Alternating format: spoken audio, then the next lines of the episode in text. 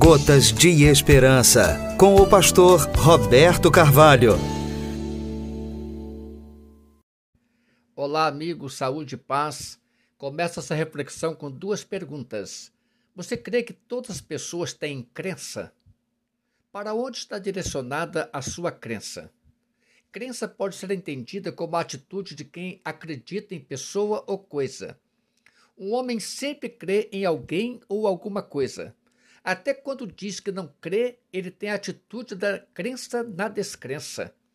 Paulo escrevendo nos Romanos capítulo 10, versículos 9 a 11, assim registrou: Se com a tua boca confessares ao Senhor Jesus e em teu coração creres que Deus o ressuscitou dentre os mortos, serás salvo. Visto que com o coração se crê para a justiça e com a boca se faz confissão para a salvação. Porque a Escritura diz: todo aquele que nele crer não será confundido. Meu amigo, há incontáveis razões pelas quais creio em Deus, mas vou evidenciar apenas algumas. Creio em Deus porque já tive experiência pessoal de sua existência na minha vida e de tantos à minha volta, especialmente minha família. A experiência pessoal é uma prova viva de convencimento de que Deus existe. A experiência pessoal pode ser compartilhada, mas é intransferível. Aquele que crê na existência de Deus não se abala com as filosofias do contraditório e nem com a ciência dos homens que se dedicam a tentar negar a existência de Deus.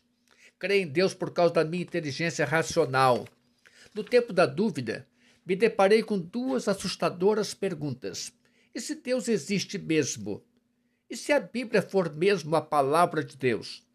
Decidi então não pagar para ver Decidi crer em Deus por uma questão de segurança. Me convenci racionalmente que Deus é a única crença confiável para a vida eterna.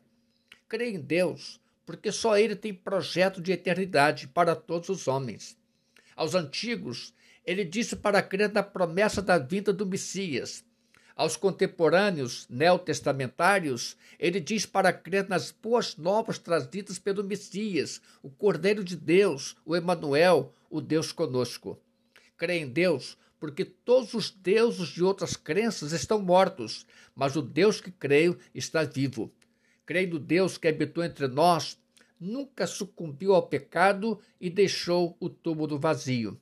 Creio em Deus porque ele escreveu o meu nome no livro da vida do Cordeiro. Tão logo fui convencido pelo Espírito Santo a crer com o coração e a confessar com minha boca que Jesus Cristo é o Senhor.